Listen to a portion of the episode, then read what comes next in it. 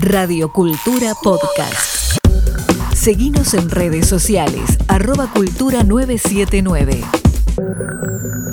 Tenemos en línea a un jugador de hockey de la selección argentina, jugó en su club, también en España, Países Bajos, en Bélgica, más allá del club de sus amores. Tenemos en línea a Nicolás Sicileo. ¿Cómo estás? Soy Diego, te doy la bienvenida a Penal Sin Barrera. Nicolás, buenas tardes. Hola, buenas tardes, Diego. ¿Cómo andan? ¿Todo bien? Todo en orden. ¿Vos cómo estás? Bien, muy bien, por suerte bien, descansando. ¿Estás en vacaciones? No, no, entrenamos a la mañana. Venimos de unos días difíciles con el clima de entrenamiento. Claro, claro, claro. Este, bueno, ahora parece que parece que, va, va a mejorar. Este, sí, ahora parece, parece otro día. Sí, sí, total, sol, todo. Bueno, los próximos días van a ser más, más simpáticos para entrenar. Eh, Nicolás, creciste con un palo de hockey en la mano de los cuatro años. Eh, ¿qué, ¿Qué visorabas para tu futuro? ¿Cuál es el sueño tuyo en este deporte? Porque eras muy chico y ya estabas ahí, creo que tu viejo jugaba el hockey y creciste en el ambiente ya, pero de muy chico, ¿qué, querías? ¿Llegar a primera de tu club? ¿Cuál era tu sueño máximo? Sí, de chico uno ve a eso, la primera del club. Eh, yo nací con el palo, como decías, mi papá y mi mamá jugaban los dos al hockey. Ah, tu vieja también. No me acuerdo, Sí, no me acuerdo haber elegido jugar al hockey. Fue como que siempre estaba con un palo en la mano y era lo que más me divertía hacer. Y de chico siempre uno mira así a los más grandes del club, que son los que juegan en la primera. Y nada, siempre el sueño cuando uno era muy chico era crecer para poder jugar en la primera. Después se van dando otras cosas y uno empieza a soñar en otras cosas. Pero de chico a chico lo primero que veías, siempre lo que tenías a mano eran los chicos de la primera. Claro, totalmente. Este. Y, a ver, eh, vos has jugado en Europa, ahora después, si podemos, vamos a profundizar un poco. estuviste en España, en Países Bajos, que todavía nosotros le decimos Holanda, y en el mundo del hockey eh, es como que es más Holanda que Países Bajos, ¿o no? Y sí, cuesta, cuesta cambiar un poquito el chip del que estamos acostumbrados. Pero nada, sí. Bueno, se entiende. Pasás gran parte de la temporada fuera ¿Qué sentís cuando, cuando volvés y cuando estás de vuelta acá en Argentina? ¿Qué es lo que más extrañás o lo que más disfrutás estando acá? Acá no hay duda que la familia siempre es muy importante y el club. Eh, uno cuando llega tanto a casa, cuando voy a la casa de mis viejos eh, y cuando llega al club siente eso distinto, de como que vuelves a estar en casa por un rato. Así que eso es lo que uno más, va, por lo menos yo lo que más disfruto es eso. Y siempre en el club es un sentimiento muy lindo. Eh, es como que llegas y nada, te volvés a sentir un poquito en casa. Claro. ¿Y vos cuando estás allá, sos soltero, casado, tenés hijos? ¿Cómo es tu, tu estado? ¿Cómo es mi estado? Estoy estado civil? salir. ¿Eh? claro. Eh, estoy de novio con una señorita que también juega al hockey y nada. Eh, pero no, es algo reciente. Ah, ok, ok. Pero digamos, en, en, la gran parte, en gran parte del tiempo que estuviste afuera, es como que estabas solo en, en Países Bajos y en, en Bélgica. Sí, lo que, lo que tiene es que somos eh, bastantes argentinos dando vueltas. Claro. Entonces siempre, por suerte, me tocó estar en lugares en los que había otros argentinos jugando, así que uno va formando una especie de familia de amigos ahí rodeado de otros argentinos que también están la misma que, uno, jugando al hockey. Así que por suerte nunca me tocó estar solo, solo. Siempre ah. tuve tres, cuatro, cinco, hasta más de diez argentinos alrededor. Ah, bárbaro, a eso le estaba apuntando, a cómo es llegar a un país desconocido, hasta que te acomodás y eso eh, en la forma de vivir, porque al principio debe costar bastante. Sí, pero bueno, Madrid es muy similar a Buenos Aires. Madrid es casi es también sentirse como que uno está en Buenos Aires, prácticamente. Y me tocó el primer año estar con otros tres argentinos, entonces se hizo muy sencillo. En Países Bajos me tocó vivir con dos argentinos que ya jugaban en ese club, entonces que ya conocían todo. Y también fue bastante fácil la adaptación en ese sentido, pero bueno, ya con otro clima y otro idioma y cambió un poco el tema ahí. Igual se hizo bastante fácil. Y después cuando me fui para Bélgica me encontré con un grupo enorme de argentinos, éramos más de 10 y ahí se dio socialmente una de las etapas más lindas. eh, y también la adaptación fue muy fácil. Así que creo que en eso tuve suerte. A otros chicos quizás no les tocó caer en así en ciudades o en clubes con tantos argentinos. Yo en ocho años que me tocó estar afuera siempre tuve algún argentino cerca y por lo general tuve muchos. Entonces se hizo siempre todo un poco más fácil. Claro, claro. Y te hago una pregunta. Eh, ¿Por qué algunos clubes eh, no tienen hockey masculino y sí femenino? Digo, ¿Cuál es la causa? Eh, eh, hablamos entre amigos la otra vez, ¿no? Que como que el hockey femenino es mucho más masivo. Y, pensábamos, ¿no? Que yo conozco desde hijas a mujeres que juegan al hockey, pero si me ponía a pensar, no conozco mucha gente que juegue al hockey masculino, pero parece un deporte que debería ser mucho más masivo porque es, divertido, es dinámico, es hay, hay mucho muy, se notan mucho las condiciones de atleta de los jugadores. ¿Por qué pensás que no es tan masivo o por ahí pensás distinto y para vos sí es masivo? A ver, no, claramente acá en Argentina es ah. mucho más masivo el de mujeres. Eh, es un deporte, yo estoy enamorado de mi deporte, a mí me encanta. Es verdad que es difícil entender las reglas a veces al principio y por televisión hay veces que tampoco es tan atractivo, pero en vivo, nada, le propongo a cualquiera que nos esté escuchando que vaya a verlo que de verdad que es muy divertido. Eh, pasan cosas muy rápido todo el tiempo y es se hace un momento muy ameno ir a ver partidos de hockey y hockey masculino todavía le mete un poco más de velocidad, así que se hace todo un poco más vertiginoso.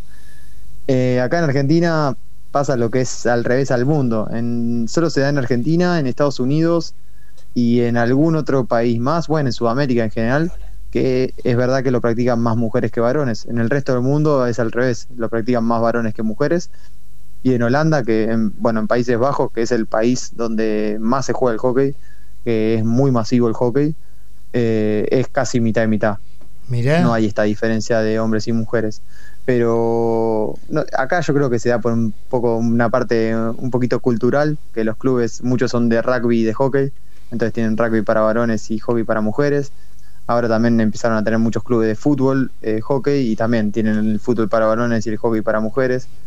Entonces, nada, los clubes de hombres, por ejemplo, son los que son, como mi club, que son polideportivos y que tienen un montón de deportes, y ahí sí se da más que tenemos, que tienen la rama masculina.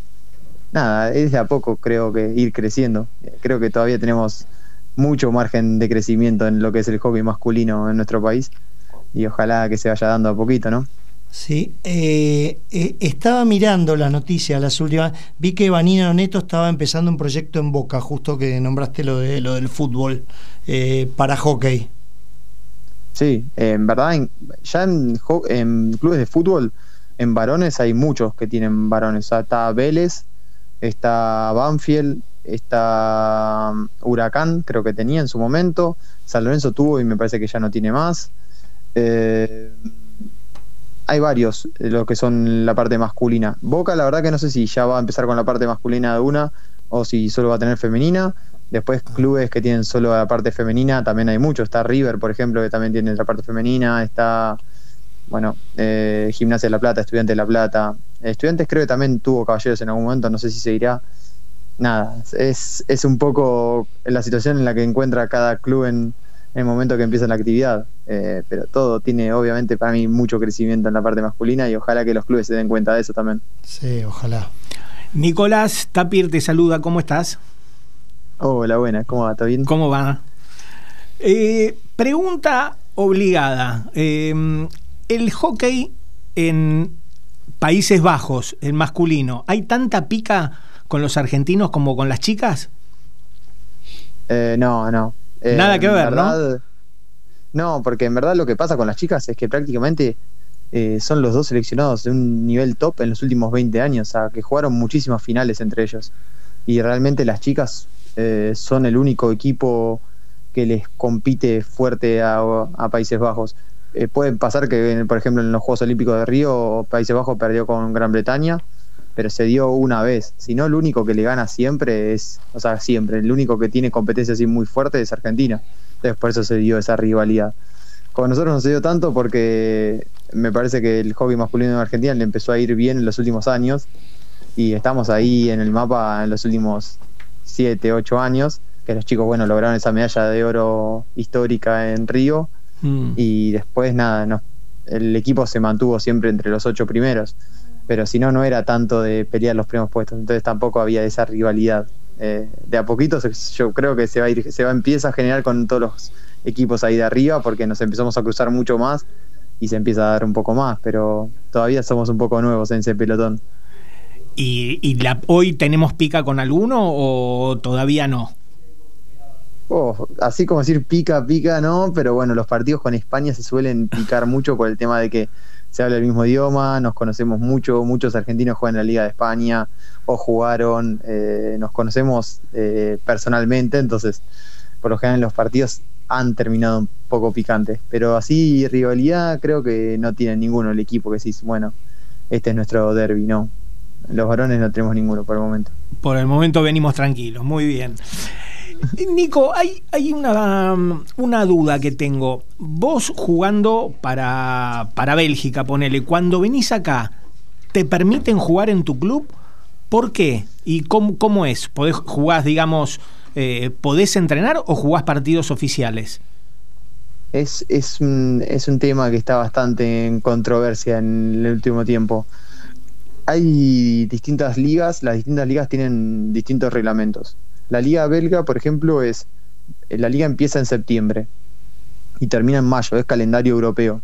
Mm. Entonces, una vez que terminas en mayo, entre mayo y septiembre a la Liga de Bélgica le da igual lo que hagas vos. Si estás de vacaciones o si estás jugando en una liga del exterior, a ellos les da prácticamente igual.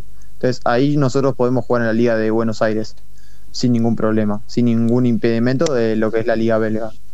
Ahora lo que pasó fue que después, a partir de septiembre, vos no podés jugar en ninguna otra liga, entonces cuando termina la Liga belga, que hace el parate de invierno sería, que es en noviembre, cuando volvemos acá a Argentina, ahí, no podemos jugar en, acá en el torneo de Buenos Aires. Que es eso por lo general es cuando llegamos en las instancias finales, cuando acá en Buenos Aires están definiendo los playoffs y todo eso. Pero otras ligas no tienen problema. Por ejemplo, la Liga de Países Bajos o la Liga de Alemania no le ponía ningún impedimento a los jugadores. Entonces los jugadores llegaban en noviembre y se sumaban a sus clubes. Entonces quizás un club que había llegado a cuarto de final o a semifinal con un equipo, de repente ponía tres o cuatro internacionales y realmente le cambiaba mucho el equipo. Entonces ahora la Asociación de Buenos Aires intentó reglamentar eso y hasta mitad de año no nos dejaron jugar a los que vinimos del exterior. Eh, no se podían, no podían jugar en el torneo local. Y ahora se podía empezar a jugar a partir de julio eh, hasta que te vuelvas a ir. Entonces, una vez que vos estabas de vuelta inscrito en otra liga del exterior, no podías jugar hasta que terminara la liga en la liga de acá. Entonces es como que separaron la liga en dos semestres. Si vos habías jugado en el primer semestre afuera, no podías jugar en el primer semestre y en el segundo semestre podías jugar hasta que juegues en una liga del exterior y ahí ya no te dejan más jugar.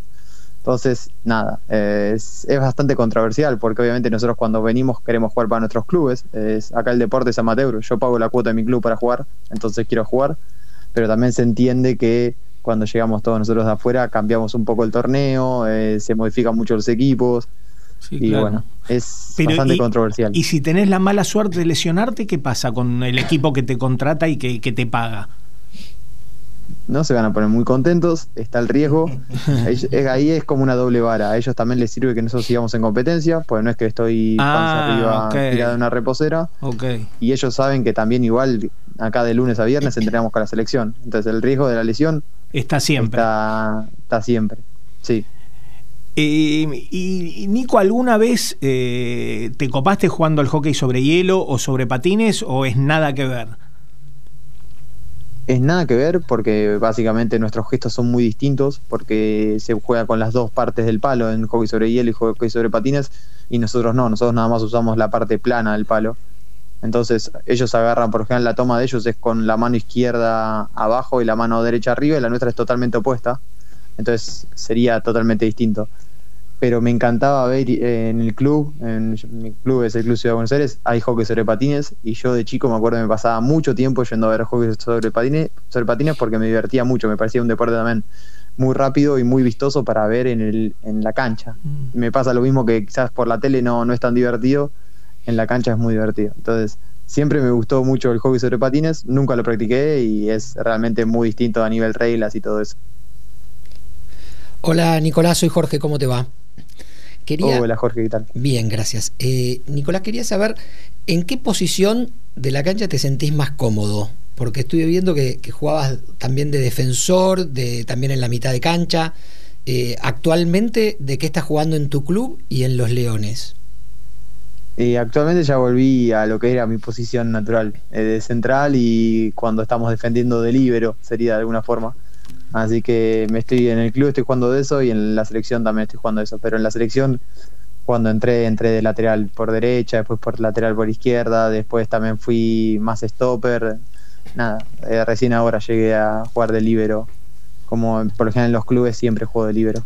Así que ahora sí, ahora se, estoy jugando ahí de libero. Muy bien, quedaste, quedaste afianzado entonces en la posición que te resulta más cómoda. Eso, eso está muy bueno y ojalá que, que sirva para, para tu, tu crecimiento profesional y, y, estés este, cada día más firme ahí en defendiendo a los leones. Muchas gracias. Sí, llegamos ahí. Ahora después que toque lo que toque. Mientras que juegue, no pasa nada. Y los marcadores de punta en hockey es como en fútbol, son eh, hay que proyectarse, los, hay, según el sistema, este, a veces juegan con línea de 5 o en línea de 4, de 3. ¿Cómo, ¿Cómo se defiende en hockey? Igual, o sea, la táctica es muy, muy parecida al fútbol y cada vez se parece más. Porque también se metieron muchos entrenadores de hockey, que realmente el hockey lo que tenía era mucho análisis táctico, y se metieron muchos en el mundo del fútbol y se empezaron a ver un par de cosas que nosotros hacíamos ya hace un par de años en hockey y se empezaron a ver en fútbol todo el tema de las presiones, vieron que ahora los equipos van a presionar bien alto, claro. eh, que antes no se veía en fútbol, eh, en hockey se hace hace 20 años. También es normal porque en, en, el fútbol en verdad uno puede revolear la pelota a cualquiera, a ese nivel revolea la pelota y le pega a 60 metros, en hockey no es tan fácil tirarla de flick, que es el gesto que va a la bocha por arriba de todos los jugadores, es un gesto bastante más difícil y no es tan fácil como en fútbol, entonces se juega mucho más por abajo y es mucho más fácil y más eh, tiene mucho más sentido ir a presionar bien alto. Eh, pero nada, tienen, la verdad que tácticamente si te pones a escuchar a un entrenador de hockey y a un entrenador de fútbol, los van a entender perfectamente. Ah, mira qué bueno saber eso. Y en tu posición, eh, leí en alguna nota que te hicieron que fue Cecilia, Cecilia era, ¿no? Rognoni. Cecilia Rognoni. Cecilia Rognoni fue un poco fuente de inspiración, así como, como, como líbero, como defensora. Eh, que, que, para nosotros que vivimos esa época de las leonas, eh, como, a mí también me, me, me parecía que era, eh, que era la que jugaba más lindo. ¿Qué, qué le veías a ella? Eh, Ceci lo que tiene que también es muy cercana porque era de mi club ah. y después también en, en Países Bajos me tocó tenerla de segunda entrenadora, entonces realmente tengo una linda relación con ella eh, Ceci era muy, muy inteligente. O sea, lo que tenía es que era una mina que donde se paraba ya sabía lo que estaba pasando en el resto del campo. Y fuera de que además tenía unos gestos técnicos muy buenos, tenía una pegada increíble que creo que hoy en día es muy difícil de ver una, una jugadora con una pegada como la que tenía ella. Tenía, podía pasar al ataque defendiendo en un animal. Nada, eh, jugaba una forma, quizás estuvo 10, quizás 10 años adelantada de lo que se volvió el hockey después, porque ya también físicamente se, era muy física. Nada, fue una jugadora increíble que después tuvo problemas en la rodilla y por eso no la pudimos disfrutar más. Pero nada, una jugadora increíble. Y eh, ¿se puede vivir del hockey profesional o, o, tenés que llegar muy muy alto para decir, bueno, con esto, digo, ¿se puede vivir bien realmente? ¿O tenés que hacer otra cosa? ¿O pensar en cómo sigue después la vida, si es que vinculado al hockey o, o pensar en algo para el futuro? Bien. Eh, a nivel nacional, muy difícil. Muy a nivel difícil, nacional, los que estamos en la selección, tenemos lo que son las becas del ENAR y de la Secretaría. Se puede vivir, eh, si tienes que pagar un alquiler y todo, eh, se hace bastante complicado. Afuera se empezó a ser profesional, pero es un semiprofesional. En los equipos, ahí la mitad de los jugadores cobran, la otra mitad quizás son estudiantes, entonces no cobran, o cobran mucho menos. O la verdad que también muchos de los que cobran, les está el club les paga porque después tienen categorías en las inferiores, entonces también reciben un salario por eso, pero tampoco es que es eh, profesional como otros deportes en el exterior. Sí, hay una pequeña porción de jugadores que pueden vivir del hockey, y, pero eso pasa en eso, en Países Bajos, en Bélgica, en Alemania y muy poquito en España. Y nada, es para vivir en el momento, no es que vas a hacer una diferencia. El día de mañana todos nos tenemos que poner a trabajar y todos los que están viviendo acá en Argentina, del, entrenando conmigo a la selección, tienen que sumar un trabajo extra. Muchos son trabajan en lo que son las inferiores de los clubes de acá o trabajan con equipos femeninos para poder llegar a, a tener un sueldo que les permita vivir en el día a día. Arrancaste la, la, entrevista que el Tapir había agarrado el palo de hockey con esta última respuesta lo acaba de dejar al costado. quería, quería generar unos ingresos extras y no. bueno, cuidado, ojo, puedo llegar a sorprender. Puedo llegar a sorprender. Este. Nico, recién hablaste de, de, de los entrenadores de hockey eh, y que los de fútbol muchos imitó a los que a los que hacían en hockey. Eh, a Holland le fue muy bien en Independiente y en el exterior. Y otro caso posible podría haber llegado a ser el del Chaparretegui, que viste iba a ser ayudante de campo de Carlitos Tevez. Eh, y bueno, por, por, temas extras no pudo ser. ¿Cómo lo ves a Retegui en el caso de que algún día quiera llegar a ser entrenador de fútbol? Es que es, es, muy difícil meterse en eso, pues es muy difícil, o sea, cómo se mete en el grupo, me parece que también el futbolista ver a, que entra alguien de afuera debe ser bastante difícil. Eh, claro, como que no es del palo es más complicado, ¿no? Claro, hay muchos entrenadores de hockey siendo ayudantes, que quizás eh, la prensa no sabe que venían del hockey y, y hay muchos. Mm. Eh, está bien, con Holland se metieron varios y después fueron quedando en otros equipos. Eh, eh, también pasa afuera, eh, en Países Bajos también pasa que gente del hockey se metió, en Alemania también pasó que entrenadores de la selección de Alemania en su momento después saltaron y se metieron en el mundo del fútbol. En todo lo que es de videoanálisis se meten mucho los de hockey porque en hockey se hace mucho videoanálisis y el fútbol es algo que lo necesita, entonces la puerta de entrada de muchos entrenadores de hockey es por la parte del videoanálisis y después quizás se meten.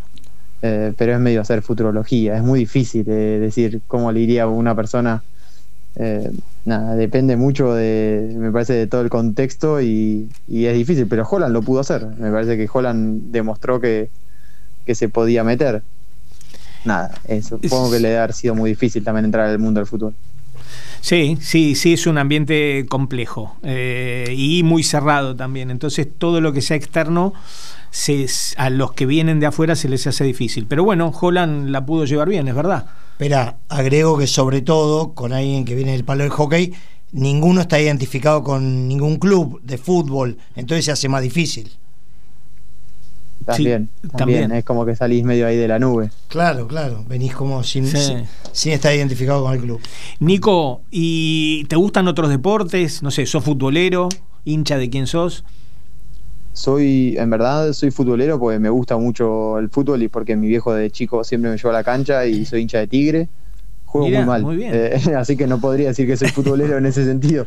Eh, para, para, jugar, jugador de hockey, eh, bastante, bastante maleta como fútbol, pero me gustan mucho los deportes. en el club esto de toda la vida, de ser chico, de un club que tenía muchos deportes, era, nos la pasamos de salir, de ir a jugar al fútbol, a, a jugar al tenis, a jugar al básquet, a jugar al pádel, eh, después de más grande jugar al squash, eh, como que siempre había algo para hacer en el club, así que sí, crecí haciendo mucho deporte y me gusta mucho.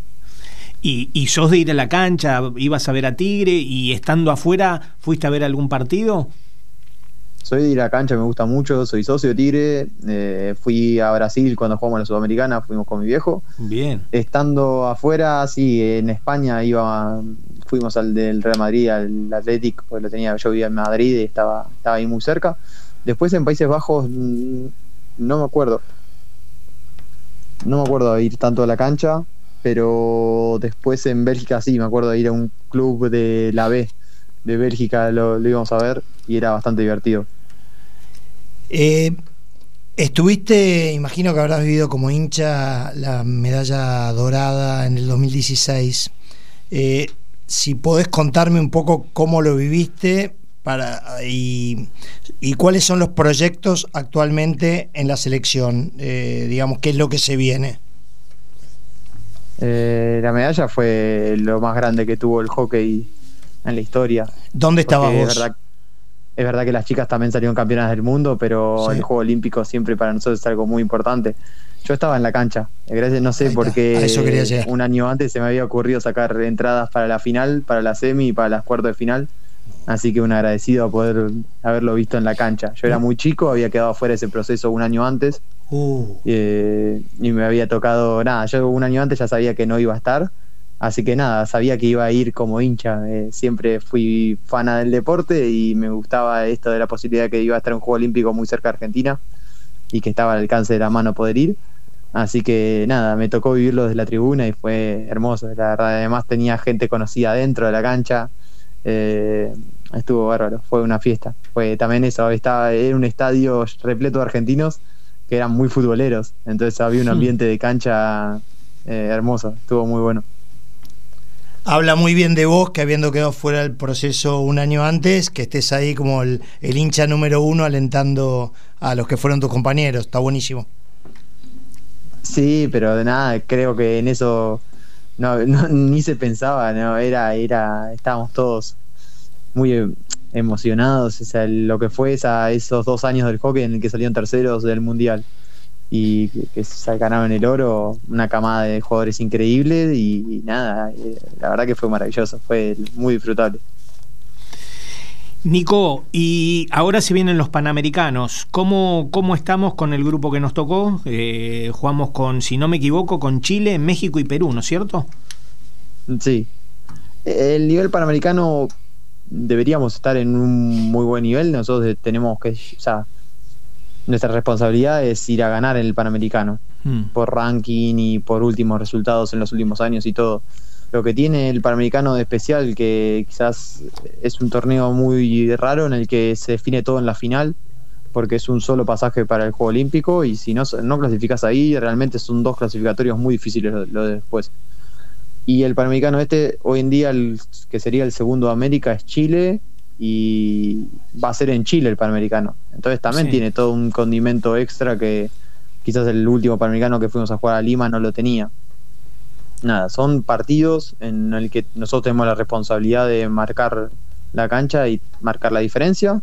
En el último mundial, por ejemplo, con Chile, cuando ya jugamos por la reclasificación, ganamos, no me acuerdo si 6 a 0 o 7 a 0. O sea, hay una diferencia entre los dos equipos, pero también en- sabemos que en los partidos eh, se han dado partidos con Chile en los que se nos achicó mucho la diferencia y que nos costó mucho sacarlos adelante. Así que nuestro objetivo es esto, nos estamos entrenando y preparando para llegar a octubre de la mejor forma y poder marcar la diferencia que hay entre los equipos. Sí, vamos a tirar buena onda desde acá, así que a clasificar para, para llegar bien a los Juegos Olímpicos en, en París. muchas gracias, muchas gracias. Eh, Nico, bueno, eh, primero eh, te quiero contar que nuestro auspiciante Club Náutico Buchardo te regala una comida para dos personas, así que esta, esta relación reciente espero que aparezca por el Club Buchardo ahí en Núñez. Si no la llevas a ella vamos a tener problemas. ¿eh? Perfecto, me queda muy cerca de casa encima. Buenísimo, bueno, hoy vas a estar en lista de invitados, así que llamar, reservar cuando quieras porque vas a morfar bárbaro. Te hago una pregunta metafórica ahora. Eh, los, in- ¿Los jugadores de hockey masculino van a ver más a, los fe- a las jugadoras femeninas o las femeninas van a ver más al equipo masculino? Es recíproco, es recíproco. Claramente estamos. eh, Se emparejó estamos todo, ¿no? siempre. Y sí, eh, a ver, es, el- esto que tiene la vida un poco del club. eh, es el sábado es ir a ver a las chicas, el domingo las chicas te vienen a ver a vos. Es así, es, es un poco lo que tiene. Nada, en el medio también está que las chicas quizás se van a ver otros deportes y bueno, ahí nacen algunas peleas. Pero nada. Pe- pero en general, el mundo del hockey femenino para, para los varones son chicas muy atractivas siempre. Sí, sí, obvio. ¿Eh? Eh, a full. Y a, a tu mujer la mucho. conociste viéndola jugar? ¿A tu novia viéndola a jugar al hockey o, o- o se dio en otro, en otro contexto? Se dio en otro contexto, pero ella está jugando al hockey en Bélgica también. Ah, Entonces bueno, bueno. estábamos por el mismo fin también. Bueno. Nicolás, un placer tenerte acá en Penal Sin Barrera, aprender un poco de lo que es el, el hockey masculino, cómo es su, su sistema, digamos, de, de jugar acá en Europa, etcétera. Así que bueno, estamos en contacto. Ahí Tapir te va a pasar las coordenadas para, para que puedas ir a, a Buchardo cuando quieras. Y, y, bueno, nada, saludarte, desearte lo mejor y, y cuando salga campeones hablamos de vuelta, ¿eh? que va a ser pronto. Ojalá. ¿Eh? Ojalá. Dale, excelente, buenísimo. Muchas gracias a ustedes por el lugar. Así que nada, les mando un abrazo muy grande.